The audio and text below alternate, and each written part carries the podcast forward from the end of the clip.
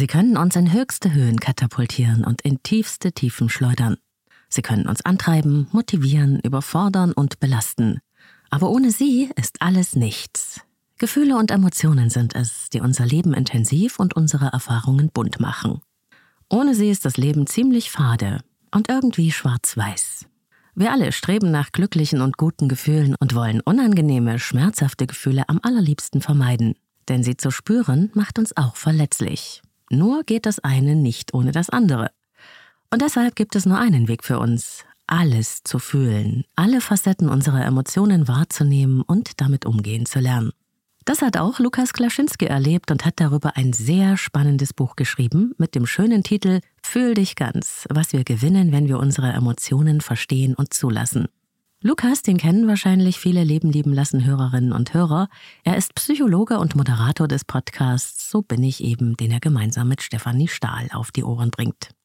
Ich höre Lukas Klaschinski super gerne und ich lade dich in dieser Folge ein zu einem sehr persönlichen und inspirierenden Gespräch zum Thema Gefühle. Du erfährst, wie es passieren kann, dass wir aufhören, uns selbst zu spüren und uns vor unseren Gefühlen verschließen. Warum es so oft Krisenmomente des Lebens sind, die unsere Gefühlsbereitschaft wieder wecken und was Lukas ganz persönlicher Schlüsselmoment dabei war und du erfährst auch, was du tun kannst, ganz konkret, um dich wieder ganz zu spüren und wie du über den Zugang zu deinen eigenen Gefühlen auch neue Wege in deinen Beziehungen einschlagen kannst. Leben, lieben, lassen. Der Podcast zum Thema Persönlichkeit, Beziehung und Selbstliebe. Von und mit Claudia Bechert-Möckel. Herzlich willkommen bei Leben, lieben, lassen, deinem Selbstcoaching-Podcast mit Herz und Verstand.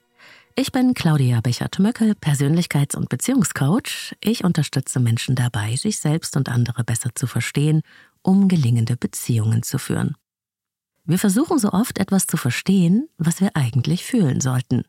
In diesem kleinen Satz meines Interviewgastes Lukas Klaschinski steckt eigentlich zusammengefasst das ganze große Problem, das wir so oft im Umgang mit unseren Gefühlen haben. Wir wollen vieles einfach nicht spüren, drücken es weg, stauen es an, spalten es von uns ab. Und das hat, ohne dass wir es wollen, bittere Folgen für unsere Lebensfreude und auch unsere Beziehungen. Das darf sich ändern. Wir dürfen uns ganz fühlen. Deshalb machen wir in dieser Folge das Tor ganz weit auf zur Welt unserer Gefühle, zu ihren Botschaften und dem ganz großen Schatz, der dahinter verborgen liegt. Gleich. Und jetzt kurz Werbung für Avea, dem führenden Schweizer Unternehmen in Sachen Longevity-Forschung.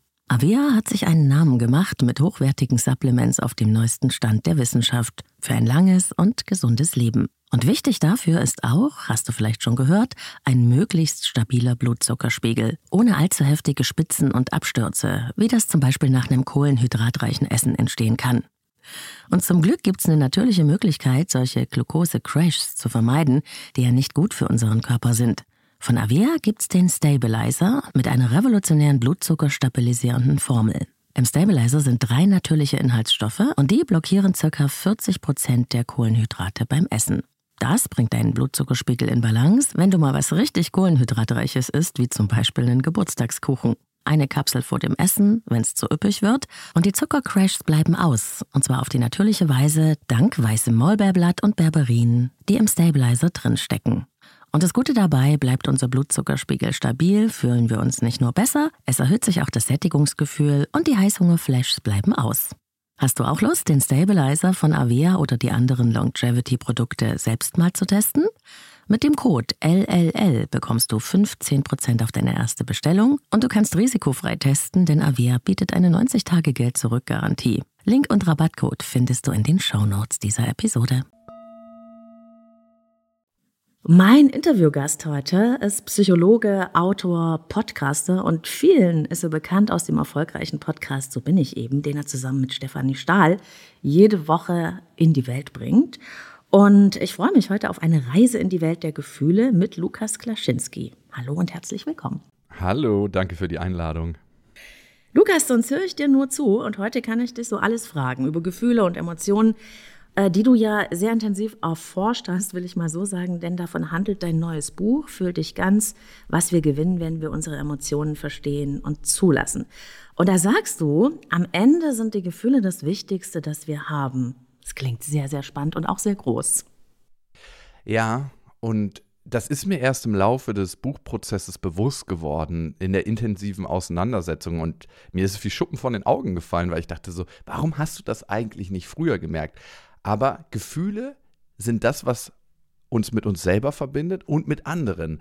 Alles in uns wird in Gefühle übersetzt. Was wir schmecken, was wir sehen, was wir hören, was wir riechen, was wir ertasten, wird dann letzten Endes in ein Gefühl übersetzt. Und auch die Verbindung zu anderen ist letzten Endes durch ein Gefühl markiert. Und alles, was wir machen, am Ende geht es immer um das Gefühl. Ob wir ähm, etwas abschließen und sagen, das war eine rationale Entscheidung. Auch zu einer rationalen Entscheidung haben wir dann immer ein Gefühl am Ende. Das heißt, es ist nicht nur in unsere innere Sprache, es ist auch die Sprache, die uns mit anderen verbindet. Und deswegen ist das Gefühl eigentlich das Wichtigste, was wir haben. Da werden wir nachher noch genauer drauf eingehen, aber man hört schon, wie lebendig und begeistert du darüber sprichst. Ähm, und dabei beschreibst du aber in deinem Buch, dass diese Entdeckungsreise ja eigentlich mit einem sehr, ja, unangenehm, sogar schrecklichen Erlebnis begonnen hat. Ich war in Südafrika, das war erstmal sehr, sehr schön und ich dachte mir dort, oh, ähm, gehst du mal wieder Kiteboarden? Ich bin nicht ein sonderlich guter Kiter, also habe ich mir einen Lehrer genommen und es war sehr, sehr windig. Das ist einer der besten Kitespots der Welt der besten heißt auch, das ist ein recht schwieriger Kitespot. Das heißt, da war sehr, sehr viel Wind und beim Kiten ist man ja fixiert an Schnüren mit so einem großen Drachen, der im Himmel hängt. Und die Schnüre sind an der Hüfte festgemacht. Und so stand ich da mit dem Kite-Lehrer, den ich mir genommen hatte. Und ähm, der hat mir das nochmal kurz erklärt, so eine kleine Intro gegeben. Und dann hat er mich gleich aufs Wasser geschickt und gesagt: Ja, ich glaube, das äh, wird schon klappen. Ähm, fahr mal hin und her. Und das hat die ersten Male auch ganz gut geklappt. Es war ein riesig Wellengang. Und auf einmal bin ich dann hingefallen. Der Kite ist abgestürzt am Strand. Und der Kite-Lehrer hat ihn sofort in der Hand und hat gesagt, okay, ich starte ihn wieder. Ich habe mich gesammelt, war direkt am Strand. Das war das Problem. Und dann habe ich ihm einfach ein Zeichen gegeben, Daumen nach oben. Das heißt so viel wie, lass den Kite starten. Was ich nicht gesehen hatte, war, dass sich die Schnüre vom Kite verwickelt hatten. Und damit wurde der Kite für mich unkontrollierbar. Er hat ihn losgelassen. Den Moment ist er in den Himmel geschossen. Und mich hat es einfach an der Hüfte in den Himmel katapultiert. Und das tiefste Gefühl der Ohnmacht hat mich überwältigt, als ich auf einmal wie von so einem Riesen in die Luft geschossen wurde und von oben die Welt gesehen habe. Unter mir war der Strand, zehn Meter zwischen mir und dem Strand lagen an Luftlinie und ich wusste in dem Moment, das ist zu hoch. Ich werde da nicht lebend runterkommen. Ich werde in dem Moment sterben. Das war so eine ganz, ganz große Gewissheit in mir, so ein tiefes, tiefes Gefühl. Und dann ging alles ganz, ganz schnell. Dann kam so ein Gefühl von, kurzer Dankbarkeit für das, was ich alles in meinem Leben erleben durfte. Und dann kam eine ganz, ganz tiefe Traurigkeit in mir hoch, dass ich doch sehr gern noch länger Vater gewesen wäre und meine Tochter begleitet hätte auf dieser Welt. Und in dem Moment, wo ich das gedacht habe, ging es auch schon wieder runter. Und dadurch, dass es an meiner Hüfte gezogen hat, also ich bin nicht nur runtergeflogen, sondern der Kite ist auch schon runtergeflogen, ähm, bin ich mit dem Kopf und mit der Schulter zuerst geflogen und dann auch aufgeprallt. Und Danach war alles schwarz. Und als ich wieder aufgewacht bin, stand eine Menschentraube um mich herum und ich habe Gespräche gehört und besorgte Zurufe und alle haben sich gefragt, was mit mir ist. Und ich habe mich in dem Moment natürlich auch gefragt, was ist gerade los? Ähm, wo bin ich? Und habe im ersten Moment dann gleich versucht, als es mir wieder gekommen ist, meine Füße zu bewegen, weil ich dachte, okay, ich bin auf den Kopf aufgeknallt, ich habe ein krasses Stechen im, im Nacken. Also ich wusste, dass mit meinem Nacken irgendwas sein muss. Und dann habe ich geguckt, geht das? Füße bewegen? Und das ging. Und ich dachte trotzdem, dass mein Nacken gebrochen ist. Und dann kam auch schon der Krankenwagen, der hat mich in so eine typische Schiene gepackt, wo man äh, den Nacken steif macht und äh, ging es rumpelig in, in den Krankenwagen. Und auf dem Weg ins Krankenhaus kamen mir die Tränen im Krankenwagen und ich habe mich gefragt, warum habe ich das überlebt? Gibt es da irgendeine Bedeutung? Auch die Physiotherapeuten und äh, die Ärzte später konnten sich das nicht erklären, wie man aus der Höhe einen Sturz auf das Genick überlebt. Ähm, ich habe darauf keine wirkliche Antwort gefunden. Ich habe ein paar Vermutungen, aber was ich mich wirklich gefragt habe, dann, wenn ich an dem Tag gestorben wäre, was hätte ich bereut in meinem Leben? Was hätte ich eigentlich anders gemacht. Und ich wäre gerne viel tiefer mit dem Leben und mit den Menschen, die mich umgeben, in Verbindung gebracht, gegangen. Und dafür brauche ich, und das wusste ich, meine Gefühle in Form von Gefühlsbereitschaft. Gefühlsbereitschaft, das ist dieses Zauberwort, das in deinem Buch auftaucht. Jetzt kann man sich gar nicht vorstellen, Lukas, wenn man dir sonst so zuhört, dass du diese Gefühlsbereitschaft nicht gefunden hattest vorher. Wie hat sich denn das gezeigt, dass du irgendwie distanzierter warst zum Leben? Also in vielen kleinen Augenblicken hat sich das gezeigt. Ne? Und ich glaube, Menschen versuchen immer was Riesiges zu ändern, so einen Schalter umzulegen und dann ist alles anders. Aber ich glaube, man kann sein eigenes Leben in jedem kleinen Moment verändern mit ganz, ganz kleinen Handlungen. Und so war es auch bei mir. Ich habe zum Beispiel, wenn Sachen, die meine Mama gesagt haben, mir emotional eigentlich zu nahe gingen, äh, das veräppelt und Witze drüber gemacht. Humor ist ein wahnsinnig tolles Mittel, um einfach auch Abstand in der Therapie zu Dingen zu gewinnen. Aber in dem Moment, wo ich Humor nutze, um meine Gefühle zu vermeiden, wird Witz und Humor eigentlich missbraucht. Und das habe ich ziemlich oft gemacht. Ich habe mich ganz häufig auf Kleinigkeiten nicht eingelassen und habe gemerkt, dass ich nicht so offen dem Leben gegenüber war. Und ich habe auch meine Sprache ganz häufig genutzt, um Dinge zu rationalisieren, mhm. die eigentlich nur gefühlt werden können. Und ich glaube, das machen ganz viele. Sie wollen verstehen, was eigentlich gefühlt werden muss. Ja, und das ist ja auch so eine Kompensationsstrategie oft, um eben nicht mit sich und seiner Innenwelt so stark in Kontakt zu kommen, obwohl es ja so ist, wie du sagst, dass wir eigentlich so ausgestattet sind, dass unser ganzes Leben uns die Gefühle begleiten, von der Geburt an bis hin zum Tod. Da muss es ja dann aber irgendeinen Grund geben, ne? und den gibt es ja auch, warum wir dann irgendwann anfangen, äh, die Gefühle wegzudrücken. Mhm. Was war denn das bei dir? Also erstmal für die Gesellschaft gibt es relativ viele Gründe. Ne? Die Art und Weise, wie wir erzogen wurden, weil unsere Eltern das schon nicht anders vorgelebt haben. Ähm, da werden Männer und Frauen häufig ganz unterschiedlich sozialisiert. Ne? Bei Männern ist die Wut und die Freude ganz akzeptiert. Bei Frauen heißt es häufig, hey, du bist zickig, wenn die Wut zeigen. Und ich erlebe viele Frauen in meinen Coaching-Gesprächen, die gerade die Wut nicht ganz so gut zeigen können und deshalb auch nicht als Mittel zur Abgrenzung nutzen können. Also die Wut sagt mir, halt, stopp, bis hierhin und nicht weiter. Ähm, bei mir war es tatsächlich, dass ich meine Verletzlichkeit nicht wirklich gut zeigen konnte. Also alles das, was mich ähm, berührt hat auf der, wir nennen es manchmal schwache Gefühle, sowas wie Angst, Traurigkeit, Scham, ähm, einfach das, was mich wirklich verwundbar fühlen lässt, das habe ich ausgesperrt in meinem Leben, weil ich diese Gefühle in tiefen Ohnmachtserfahrungen sehr, sehr stark gespürt habe und die nie wieder haben wollte. Und da gab es verschiedene Geschichten in meiner Kindheit und eine ist für mich sehr, sehr eindrücklich, darum habe ich sie auch ins Buch geschrieben. Und äh, meine Mutter und mein Vater, die haben sich getrennt, als ich sechs Jahre alt war. Und danach hat meine Mutter relativ schnell einen neuen Freund gehabt, beziehungsweise das war auch der Trennungsgrund. Die Geschichte, wie sie den kennengelernt hat, ist eigentlich ganz witzig, weil wir haben als Kinder Klingelstreich gemacht mit dem Telefon. Damals gab es noch so die vier Nummern und haben wir die Wahlscheibe gewählt und irgendwann hatten wir einen Mann an der Leitung und der war super freundlich und der wollte dann meine Mutter sprechen und dann haben die sich erstmal anderthalb Stunden unterhalten und irgendwann getroffen und es war ein Künstler von nebenan und äh, die haben sich ineinander verliebt und das wurde der neue Freund meiner Mutter der hat alle sehr, sehr gerne gemocht. Nur mit mir hat er ein großes Problem gehabt, weil ich so ein kleiner rebellischer Junge war und ihn nicht so richtig als neues Familienoberhaupt akzeptieren wollte. Ich war, wie gesagt, sechs oder sieben und ähm, der kam zu uns ins Haus und hat mir gleich Regeln auferlegt und das ist immer wieder eskaliert, ne? dass er mir zeigen wollte, dass er der Herr im Haus ist und ich ihm gesagt habe, das ist aber mein Vater und meine Mama und die haben mir was zu sagen und du nicht. Und da war ich schon ziemlich straight als kleines Kind. Ich weiß gar nicht, woher das kam.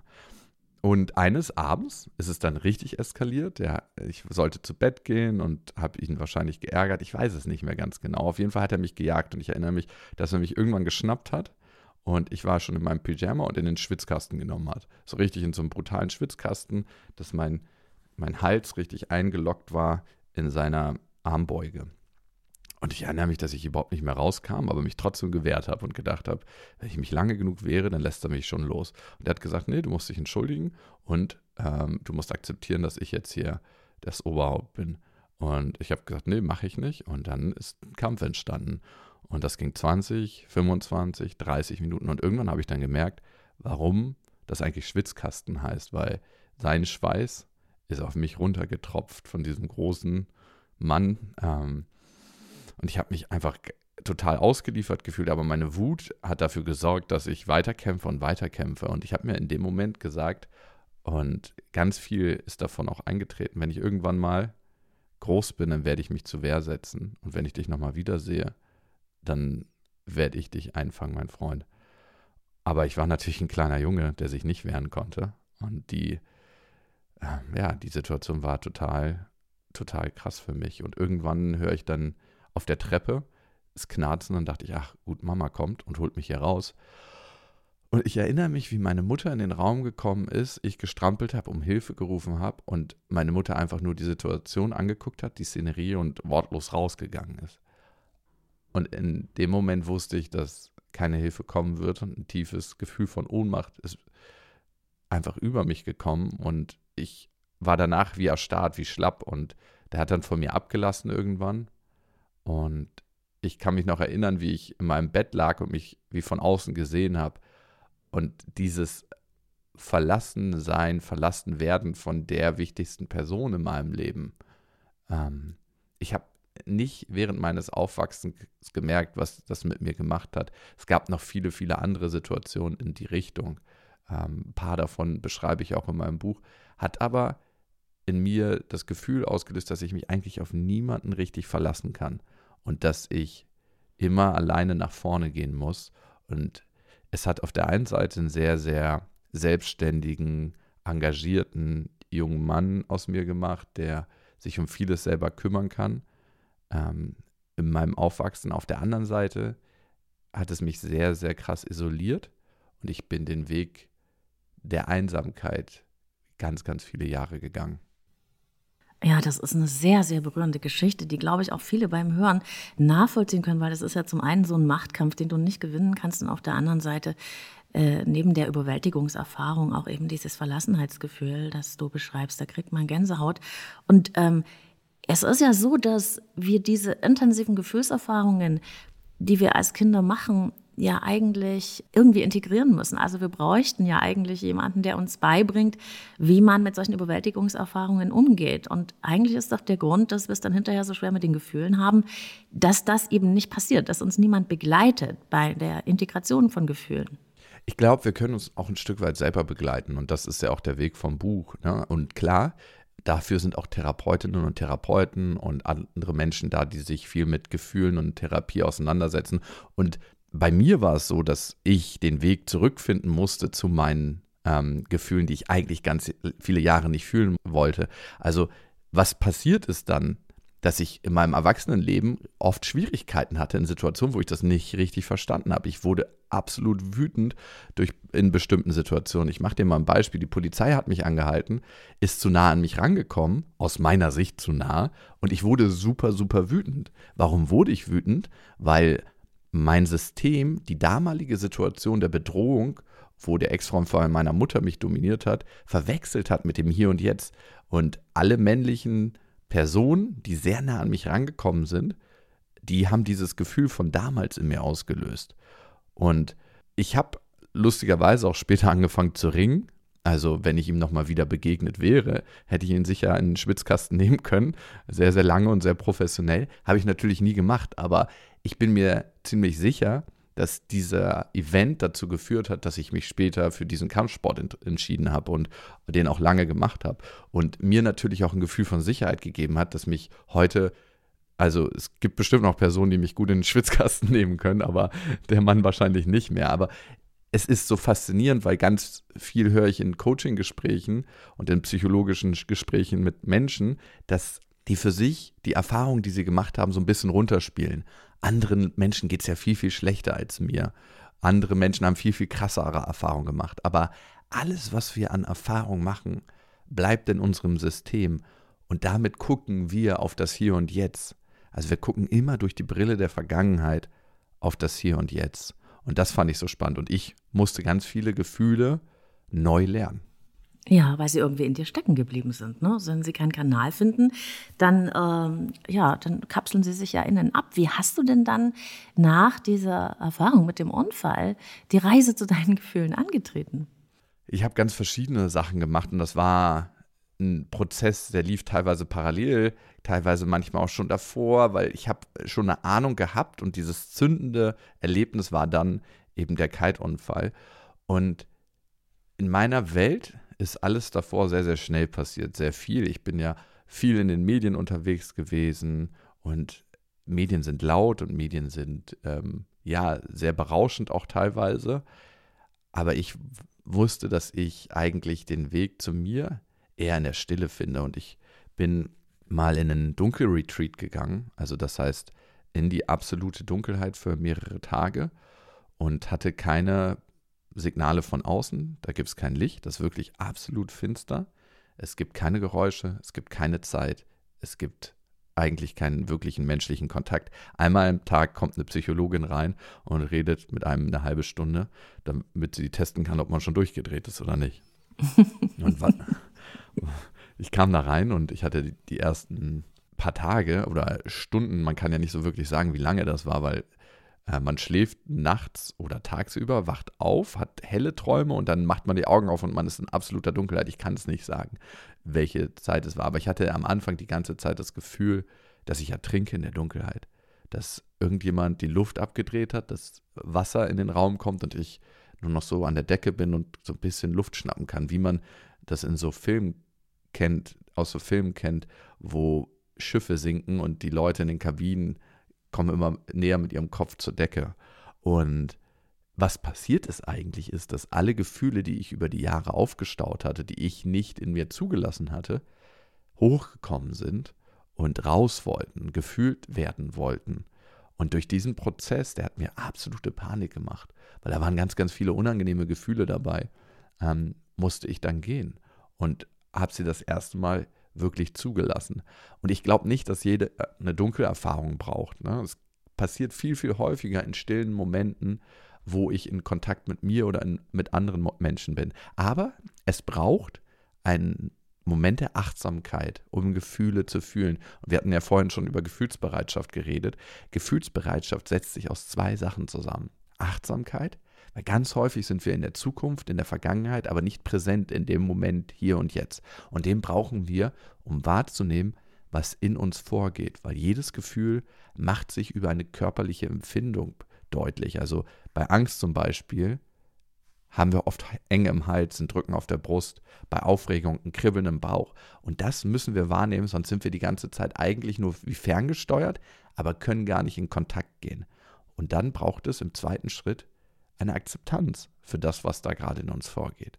Einfach zu sagen, ah, okay, da spüre ich ein Kribbeln und das breitet sich gerade aus. Und eher wie eine Forscherin oder ein Forscher vorgehen, als wie jemand, der das so schnell weghaben will, sein Handy greift, sich mit dem Fernseher ablenkt oder schnell irgendwie was äh, anderes macht, was ist, äh, shoppen geht. Diese zwei Komponenten braucht es. Und in dem Moment, wo ich für meine Gefühle da war, konnten sie mir auch das Signal geben, was sie mir in dem Moment zeigen wollten. Das heißt nicht, dass wir auf jedes Gefühl hören müssen und das tun müssen, was es uns sagt. Ne? Also hören ja, aber wir müssen nicht immer das tun, was es uns sagt, sonst wäre ich jedes Mal ausgerastet, wenn ich die Polizei angehalten hätte. Aber es überhaupt wahrnehmen, das ist ganz, ganz wichtig, weil sonst können wir uns nicht aussuchen, wie wir uns verhalten wollen. Und jedes Gefühl will uns ja eigentlich etwas sagen. Die Angst will uns sagen, pass auf, sei vorsichtig hier. Ob sie immer recht hat, das ist eine andere Frage. Die Wut will uns sagen, bis hierhin und nicht weiter, du bist gerade dabei, meine Grenzen zu überschreiten. Die Scham will uns sagen, ähm, ich glaube, das ist gerade nicht richtig. Du solltest dich ein bisschen anders verhalten, dass du nicht den Kontakt zur Gruppe verlierst. Die Liebe will uns sagen, der Mensch, der ist uns sehr, sehr wichtig, halte den Kontakt zu ihm. Und es gibt die Freude will uns sagen, hey, mach das nochmal. Das ist richtig, richtig gut. Das macht Spaß. Und so hat jedes Gefühl ein wahnsinnig wichtiges Signal und eine wahnsinnig wichtige Botschaft, wenn wir unseren Weg im Leben finden wollen. Und wenn wir darauf nicht hören, dann sind wir eigentlich wie ohne Navigationssystem im Leben unterwegs, ohne Kompass. Und das finde ich so, so essentiell für mich in meinem Leben. Und was eingekehrt ist, ist, dass ich ein ganz anderen Kontakt zu mir und anderen Menschen habe. Und das ist das eigentliche Gefühl von Lebendigkeit, was ich die ganze Zeit gesucht habe im Außen. Das ist heute viel stärker in mir. Ich freue mich für jeden, der diese Erfahrung endlich machen kann, weil es ist ja ein bisschen auch wie nach Hause zu sich selbst kommen. Ähm, und du hast ja auch so schön diese körperliche Komponente angesprochen, die das hat. Für mich bedeutet immer, mit sich selber in Kontakt zu sein, auch in den Körper spüren zu können. Was sind denn die Empfindungen, die da ähm, aktiv werden? Was will mir eben dieses Gefühl, für das ja man erstmal auch einen Namen finden darf, äh, mir denn sagen? Aber genau das, Lukas, fällt ja vielen Menschen so unfassbar schwer. Und mir fällt oft auf in der Arbeit mit der Klienten, dass es besonders äh, Männer sind. Nicht ausschließlich, ne? aber die mhm. den oft den schwierigeren Zugang haben zu ihren Emotionen, zu ihren Gefühlen, weil sie da eben auch so konditioniert sind über viele Generationen äh, stark sein, keine Gefühle zeigen. Ne?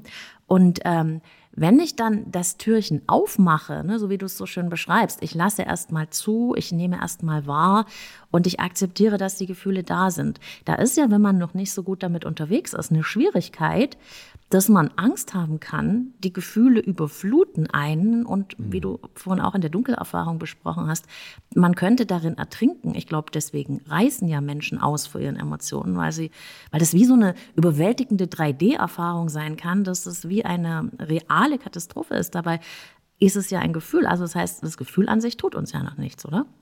Das Gefühl tut uns nichts, aber natürlich, wie du gerade gesagt hast, kann das so überwältigend sich anfühlen, dass wir genau den Eindruck haben, dass genau so etwas entsteht, dass wir verrückt werden, dass wir überschwemmt werden, dass wir ertrinken, dass wir sterben am Ende, weil Gefühle sind ja dafür da, um eine Handlung zu motivieren und die müssen so stark auch manchmal sein, sonst würden wir uns nicht bewegen und so sitzen bleiben, wo wir sind. Also die Gefühle haben uns ja unser ganzes Leben begleitet und noch darüber hinaus unsere ganze evolutionäre Existenz über begleitet, um uns zu bestimmten Handlungen zu motivieren. Ähm, Emotion, da steckt ja auch das Wort Bewegung drin.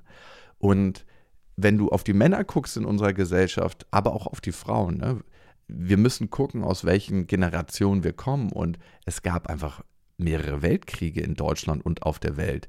Und das führt natürlich dazu, dass auch Emotionen weggesperrt werden. In Situationen, wo es nur ums Überleben geht, da gibt es keinen Platz für Traurigkeit, für Angst, für diese ganzen Gefühle. Da geht es nur darum, schnell zu überleben und ähm, seinen Arsch zu retten, sprichwörtlich. Und wenn Menschen traumatisiert aus Kriegen kommen, dann steht ihnen in den meisten Fällen diese ganze Emotionspalette nicht mehr zur Verfügung, weil sich das System so zusammengezogen hat, dass es wirklich nur noch funktioniert in diesen Extremsituationen. Und diese Menschen ziehen dann wieder als mein Opa meinen Vater auf und mein Vater zieht mich auf und ähm, gibt dann die entsprechenden Gefühle nicht weiter. Das System realisiert nicht gleich, der Krieg ist vorbei, du kannst wieder aufmachen, du kannst wieder aus deinem Schneckenhaus rauskommen. Und wir hören dann vermehrt natürlich als Männer, wein nicht, hab keine Angst ähm, und können diese ganzen Gefühle einfach gar nicht leben, weil wir haben sie alle am Anfang eigentlich in uns, weil unser System ist ja schlau und weiß, okay, alle Gefühle sind wichtig, aber wir verlernen sie dann. Und in dem Moment, wo wir sie irgendwann wieder spüren lernen, ist es so, als ob wir einen Tanz tanzen sollen, den wir zwar mal intuitiv gehört haben als Melodie, aber nie wirklich aufs Parkett gebracht haben. Und dann macht es uns natürlich Angst, wenn äh, gefühlt alle Menschen um uns rumstehen und zugucken und auch wir innerlich gucken, wie tanzen wir denn diesen Tanz. Und das kann sich super, super überwältigend anfühlen. Und ich hatte gerade schon am Anfang gesagt, Frauen ähm, ist es auch nicht erlaubt in unserer Gesellschaft, in ihrem Aufwachsen gewesen, alle Gefühle so zu zeigen und alles auszuleben. Ne? Ähm, das heißt immer, Männer haben ein Problem mit dem Fühlen, aber ich glaube, wir haben einfach ein bisschen unterschiedliche Aufgaben, wenn man es jetzt mal statistisch sehen würde. Ne? Jedes Individuum ist ja natürlich individuell, aber ähm, wir haben da ein bisschen andere Aufgaben. Und bei Männern sind es häufig die in Anführungsstrichen schwachen Gefühle und bei Frauen sind es häufig auch so Ausdruck von Wut, manchmal tatsächlich auch Frau, Freude. Also ich erlebe in meinen psychologischen Gesprächen, dass einige Frauen wirklich Ausdruck von tiefer Freude nicht so richtig zeigen und leben können. Ähm, und ich glaube, da können wir alle dran arbeiten, klingt immer so komisch, aber mehr ins, ins Spüren kommen und zulassen kommen. Ja, deswegen ist es ja auch so toll, dass du da auch so ein, äh, äh, dich in diesem Buch damit so beschäftigt hast und das weitergibst. Und natürlich ähm, hast du recht, es ist so gesellschaftlich ein bisschen, als wären bestimmte Gefühle den Geschlechtern zugewiesen worden. Und äh, das bricht ja auch äh, gerade um. Aber mir ist nochmal äh, etwas anderes wichtig, Lukas, nämlich was viele Menschen erst spät erkennen, ist, dass auf dem Weg, wo man die unangenehmen Gefühle versucht wegzusperren, ne, weil sie einen überwältigen, weil man sie nicht integrieren konnte, sperrt man eben leider auch einen Großteil der guten Gefühle weg und kann vielleicht auch das Schöne nicht mehr als so intensiv wahrnehmen, weil das eben dann der Preis dafür ist, dass man die negativen Gefühle nicht mehr so stark fühlen muss. Mhm. Ja, das ist ganz, ganz wichtig. Ne? Ähm, und das wissen, glaube ich, die meisten Menschen nicht, dass unsere Gefühlswelt nicht wie ein DJ-Pult funktioniert, wo wir 45 äh, Gefühle haben und sagen, okay, das regle ich runter, das regle ich runter und das regle ich runter. Die Melodie höre ich in meinem Leben nicht mehr und die anderen dürfen laut weiter sein, sondern es ist eher wie ein Masterregler, wo wir alle Emotionen in uns runterregeln, wenn wir bestimmte nicht mehr fühlen wollen. Und das ist ganz, ganz wichtig für sich zu verstehen und ähm, auch zu erleben. Und das habe ich ganz lange nicht verstanden. Und habe ich ganz lange einfach auch gedacht, ach, ich will nur noch die angenehmen Gefühle, aber die unangenehmen will ich nicht mehr. Und ich regel die einfach runter. Was aber in meinem System passiert ist, und das höre ich ganz, ganz häufig, ist, dass eben alles runtergefahren ist und das Leben für mich war, und das merke ich heute erst im Kontrast, wie durch eine Milchglasscheibe, wie auf Abstand. Weil wenn wir nicht alle unsere Gefühle fühlen, dann leben wir eigentlich auf Abstand zu uns, zu anderen, zu dem Leben. Und dann brauchen wir auch häufig immer intensivere Erlebnisse, um überhaupt noch was zu merken. Und ich finde, das sieht man in unserer Welt sehr, sehr deutlich, dass es immer darauf gepolt ist, noch intensiver, noch krasser, noch größer. Ich brauche noch eine größere Yacht. Ich brauche noch mehr Geld in meinem Job. Ich brauche noch ein schnelleres Auto, weil eben eigentlich das Wirkliche nicht wahrgenommen wird, weil bestimmte Gefühle ausgesperrt werden. Ja, weil es dann intensivere Kicks braucht, bis ich überhaupt was spüre, ne? Unbedingt, genau. Und ich meine, das nimmt ja kein Ende. Also wenn ich, mhm. also das kann auf der einen Seite abstumpfen, ne, dass, wenn die Kicks immer intensiver werden, dann brauche ich ja die Dosis beim nächsten Mal genauso oder noch ein bisschen mehr, um das gleiche Gefühl zu erleben. Ja, das ist eigentlich eher mit einer Sucht dann zu vergleichen. Eine Welt, wie sie sich heute in Teilen manchmal entwickelt, nicht bei allen. Ich glaube, es gibt auch ganz viele große andere Bewegungen, aber schon bedenklich. Und ähm, ich habe es auf jeden Fall gespürt am eigenen Leib, wie das war. Und ich habe es auch überhaupt nicht gemerkt, ne? weil wenn du da drin bist, dann merkst mhm. du ja gar nicht, wie sich das Leben auch anfühlen kann. Dann ist das für dich die Normalität. Und ich habe es auch so vorgelebt gekriegt durch meinen Vater, der das auch nicht wusste, und auch meinen Opa, der hat das genauso gelebt und, und gemacht. Ich habe schon gespürt und ich habe es auch von meiner Mutter gespiegelt bekommen und auch von meinen Schwestern, dass ich doch eine ganz andere Qualität noch in mir habe. Und das ist in Momenten auch immer wieder rausgekommen. Aber ich wusste gar nicht so richtig, was sie meinen. Dieses Feinfühlige, sage ich mal, was ich glaube, eigentlich jeder in sich hat und jeder Mensch. Auch ein ganz tolles Gespür für andere Menschen und das Einstimmen, Eintun auf andere Menschen. Aber ich hatte da gar keinen Zugang zu. Ja, und deswegen konntest du es ja auch nicht wissen, ne? so wie du es beschreibst. Und wenn das jetzt jemand hört, Lukas, und sich sagt, ähm, irgendwie, das spricht mich an, da geht was in mir in Resonanz, wo könnte dann ein erster Schritt ganz konkret für jemanden sein, ähm, mal bei sich zu gucken, Mensch, vielleicht bin ich da auch hinter so einer Milchglasscheibe, vielleicht nehme ich gar nicht so richtig intensiv an meinem eigenen Leben teil. Also ich finde, manche Sachen, die man sich angucken kann, sind sehr, sehr spannend. Einmal kann man sich angucken, gibt es irgendein Gefühl in mir, das sich immer wieder einstellt in Situationen, wo ich eigentlich denke, da sollte ich ein anderes Gefühl zu haben. Bei mir war es so, dass wenn ich alleine gelassen wurde, dann wurde ich eher wütend, als dass ich das Gefühl von Einsamkeit gespürt habe. Wütend, ganz schnell wütend auf die andere Person, wütend auf die Situation, wütend auf die Umstände, wütend, dass ich alles alleine machen muss. Und eigentlich hätte ich ein Gefühl von Einsamkeit spüren müssen, aber ich habe Wut gespürt und wurde dann eben auch wütend. Und ich wusste irgendwann, dass ich meiner Wut nicht so wirklich trauen kann in den jeweiligen Situationen. Ne? Manchmal ganz deutlich, ganz klar, da war sie angebracht, manchmal eben auch nicht. Und das musste ich unterscheiden lernen. Das Zweite ist, was ich spannend finde, und das ist vielleicht auch der größte Weg zu den eigenen Gefühlen, wir brauchen häufig einen Moment der Achtsamkeit. Und in einer Welt, wo immer mehr Beschallung stattfindet, wo immer alles im Außen lauter wird, wo immer mehr und mehr ist, ist die innere Ruhe und damit auch die innere Stimme immer schwerer zu hören. Das heißt, gibt es Situationen, wo ich Momente der Stille für mich kreieren kann und nicht jeder muss meditieren oder medienfrei leben oder was auch immer. Ich meine, wir hören ja gerade diesen Podcast hier zusammen und das ist auch ein Medium und das finde ich auch ganz, ganz wichtig, weil es gibt ganz viele tolle Sachen, die einen eher auf dem Weg begleiten und diesen Podcast sehe ich als diese begleitende Qualität an. Aber gibt es Momente, wo ich Stille erfahren kann und wo ich dann ähm, zu mir kommen kann. Es hat einen Grund, warum uns meistens Ideen kommen, während wir Fahrrad fahren oder unter der Dusche sind, weil wir eben nicht so viel Input von außen kriegen und zu uns kommen und uns hören können. Und das, was ich vorhin schon beschrieben habe, die Achtsamkeit ist ganz, ganz wichtig, dass ich in den Momenten, wo ein Gefühl aufkommen will, einfach achtsam bin in dem Moment und auch akzeptierend. Und man, bei manchen ist es so, dass sie so lange ihre Gefühle weggesperrt haben oder nicht wahrgenommen haben, dass noch nicht mal mehr so ein richtiges Signal aufkommt. Das ist manchmal ganz schwach. Und da können wir zu dem kommen, was du vorhin gesagt hast. Erstmal wieder Kontakt zu seinem Körper finden. Und ich mache eine Übung morgens, die hilft mir total gut. Ähm, wir hatten ja schon besprochen, dass eigentlich alle Gefühle sich als körperliches Signal zeigen, dass wir manchmal anfangen zu schwitzen, wenn wir Angst haben, dass wir ein Kribbeln im Körper haben, Enge im Hals, Druck auf den Schultern. Und das können wir eigentlich spüren, aber manche müssen es wieder erlernen zu spüren. Und dafür liebe ich Körperscans.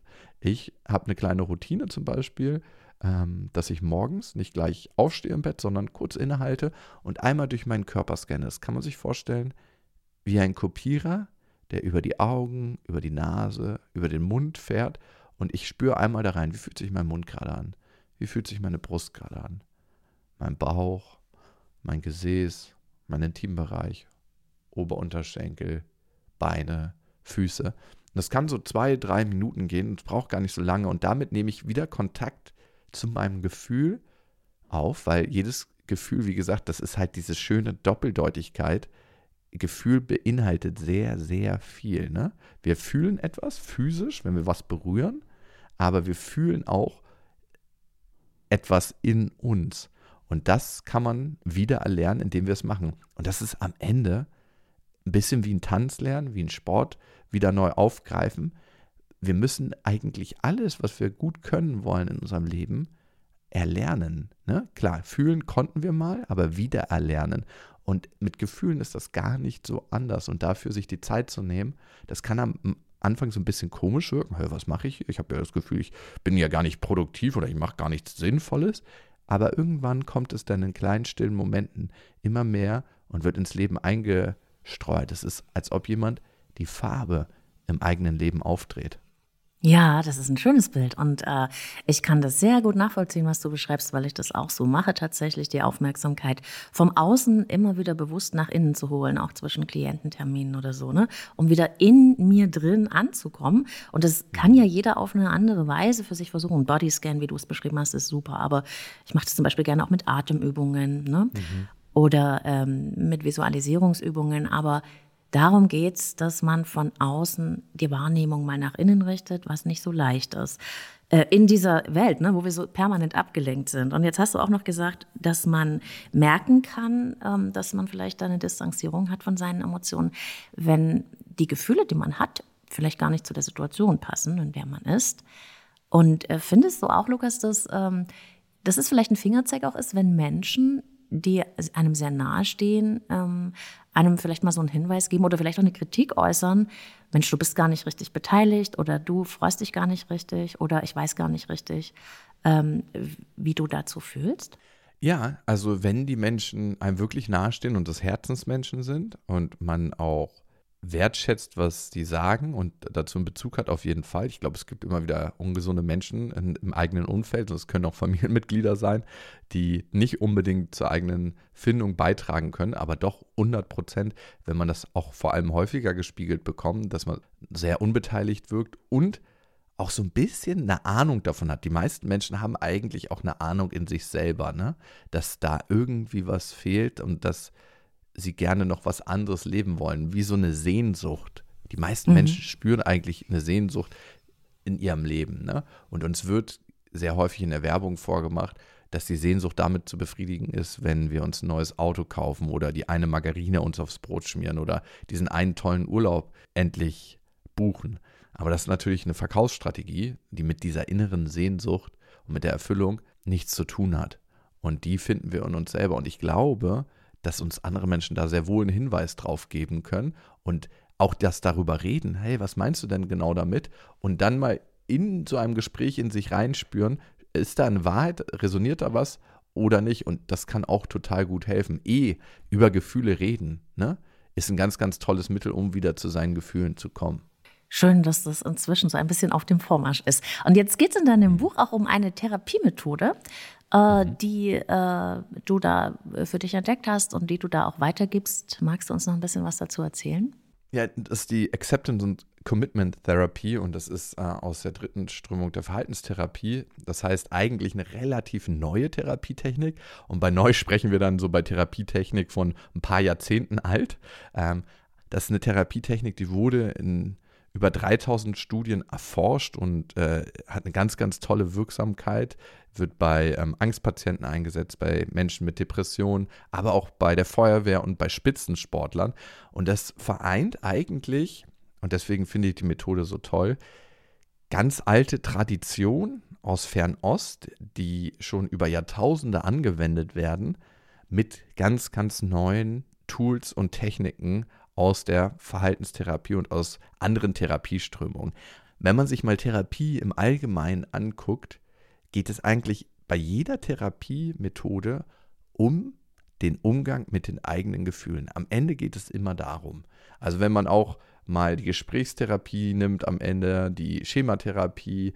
Es geht am Ende immer darum, wie wir mit unseren Gefühlen sind und wie wir damit umgehen lernen. Auch äh, in der Psychoanalyse, jeder hat da einen unterschiedlichen Weg hin, aber am Ende geht es allen um das Gleiche.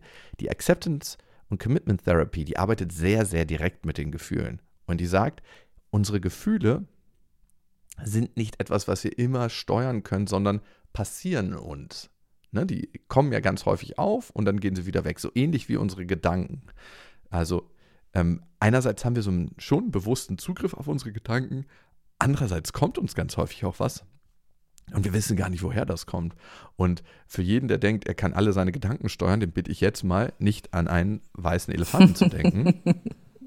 Und dann merken wir, bitte denkt nicht an einen weißen Elefanten. Wenn wir unsere Gedanken steuern könnten, dann müssten wir jetzt auch diesen Gedanken nicht haben, dass ein weißer äh, Elefant uns kommt. Und das finde ich so spannend.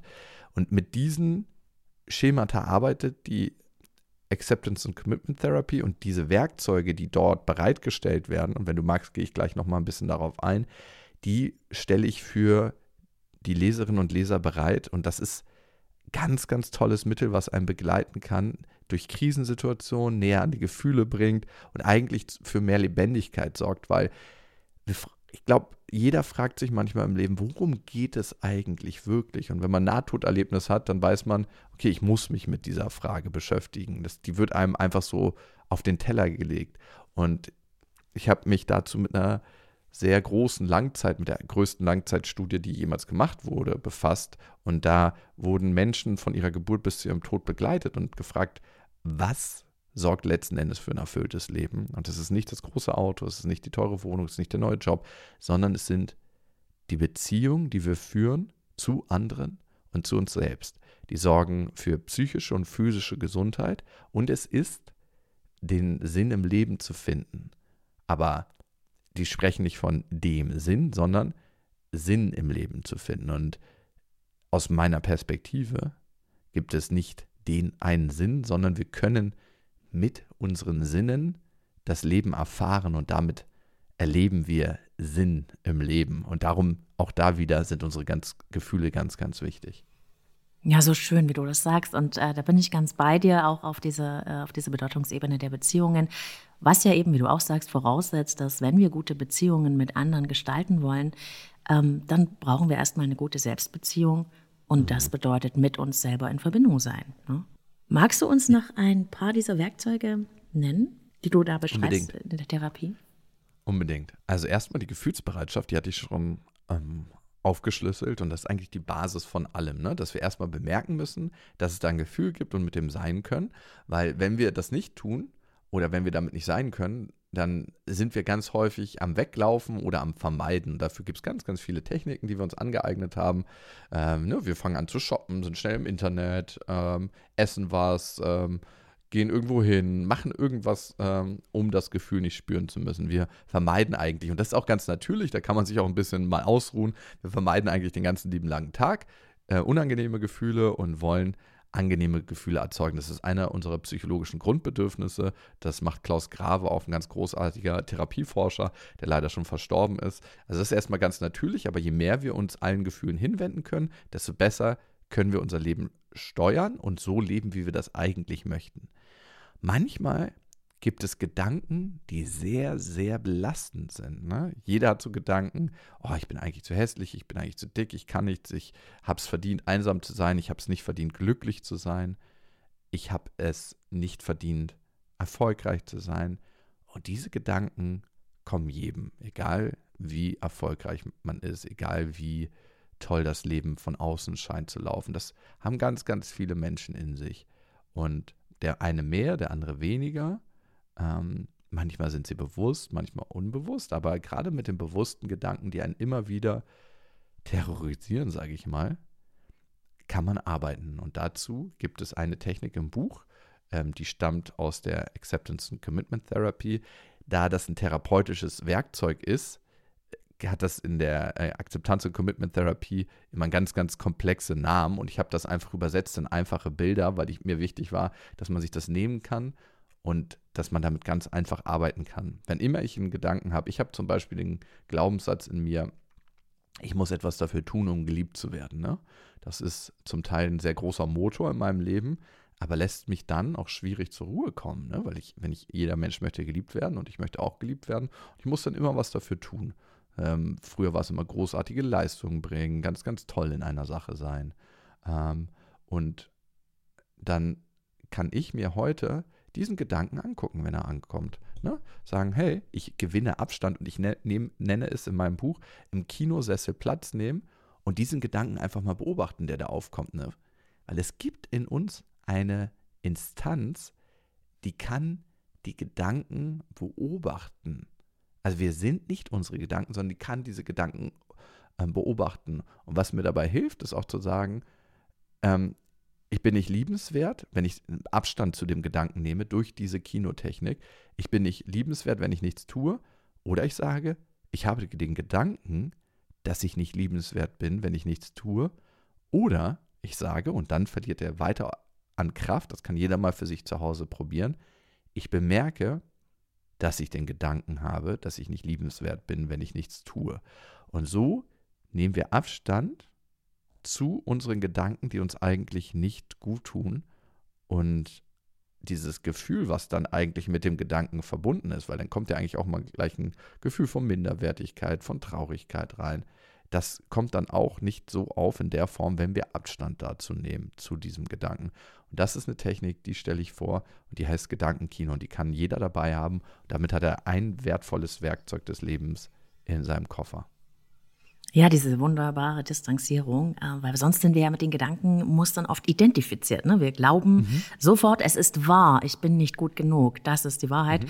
Und finde ich toll, dieses Beobachten, das schafft diese Distanzierung. Paradoxerweise ja, Lukas, auch diese Distanzierung, die du vorher zu deinen Gefühlen hattest, nur jetzt auf die äh, destruktiven Gedanken ausgerichtet. Genau. sehr, sehr also ich, ich glaube, ne, wir, ähm, es ist auch so, dass wir nicht uns von allen Gefühlen leiten sollten. Ne? Sonst könnten wir, wenn wir Angst haben, nie etwas machen. Aber um uns von diesen Gefühlen nicht immer leiten zu lassen, müssen wir sie auch wahrnehmen. Sonst merken wir gar nicht, was uns da antreibt und was uns da in eine Richtung drückt. Also es ist beides wichtig. Es gilt immer, den Raum zwischen Reiz, also dem, was von außen kommt, und unserer Reaktion be zu betreten. Darum geht es eigentlich immer in der Therapie.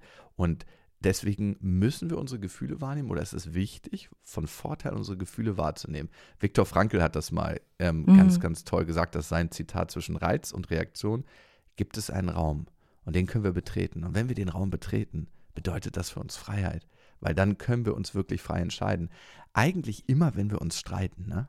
Die meisten Streits äh, entstehen zu 95 Prozent, würde ich mal so aus dem Daumen tippen, ähm, aus dem Gefühl, nicht gesehen zu werden. Ob es jetzt zwei Autofahrer sind, die sich anschreien, das ist ein ganz klassisches Zeichen von, hey, du hast mich nicht wahrgenommen, du bist äh, hier irgendwie in meine Spur gefahren.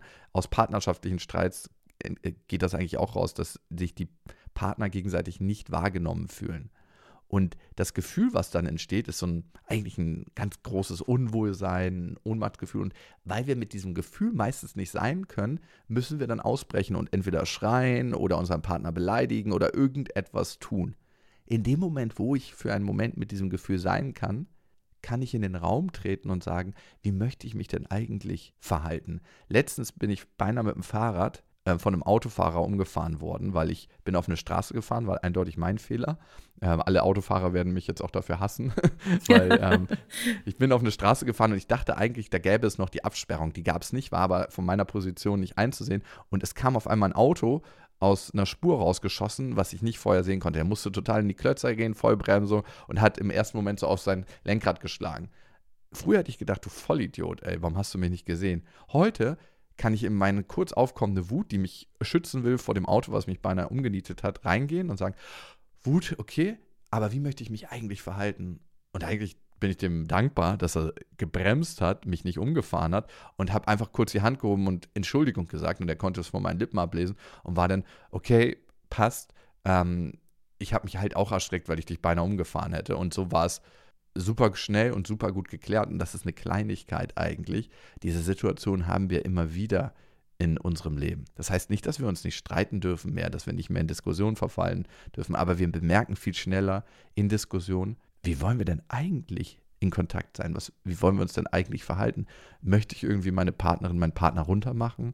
Möchte ich meinen Arbeitskollegen irgendwie eine fiese Nachricht noch schreiben? Oder wie möchte ich eigentlich mich verhalten. Und das können wir mit diesem Werkzeug ganz, ganz toll lernen, mit der Gefühlsbereitschaft und mit dem Gedankenkino. Ja, das heißt ja auch aus dem Automatikmodus rauszugehen, ne? so das, was du beschreibst, und in die Selbststeuerung zu kommen, was ja so wichtig mhm. ist. Wir brauchen dieses Buch, Lukas, ganz klar. Fühle dich ganz. Äh, Gibt es noch etwas, das äh, ich jetzt vergessen habe, das dir ganz wichtig ist oder das du gerne noch sagen möchtest?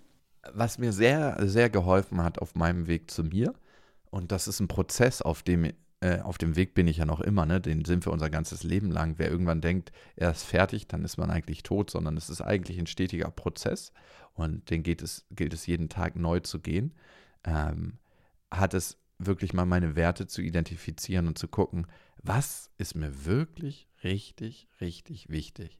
Und das heißt immer, wenn das Leben morgen oder in einer Woche vorbei wäre, aber das kann man einfach so spüren, was ist wirklich die Essenz meines Lebens.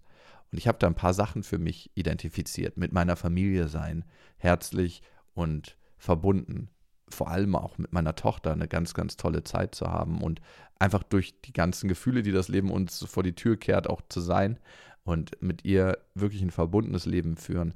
Ähm, für mich ist es auch ähm, Sport zu machen, für mich ist es in der Natur zu sein, für mich ist es auch ähm, mich beruflich auszuleben. Und wenn man diese Werte identifiziert hat, ganz klar für sich hat und dabei hilft auch das Buch, findet man in stürmischen Phasen und in die geraten wir alle ähm, viel mehr seine Orientierung und hat einen Leuchtturm am Ende des dunklen Himmels und kann auch durch solche schwierigen Phasen gut durchkommen.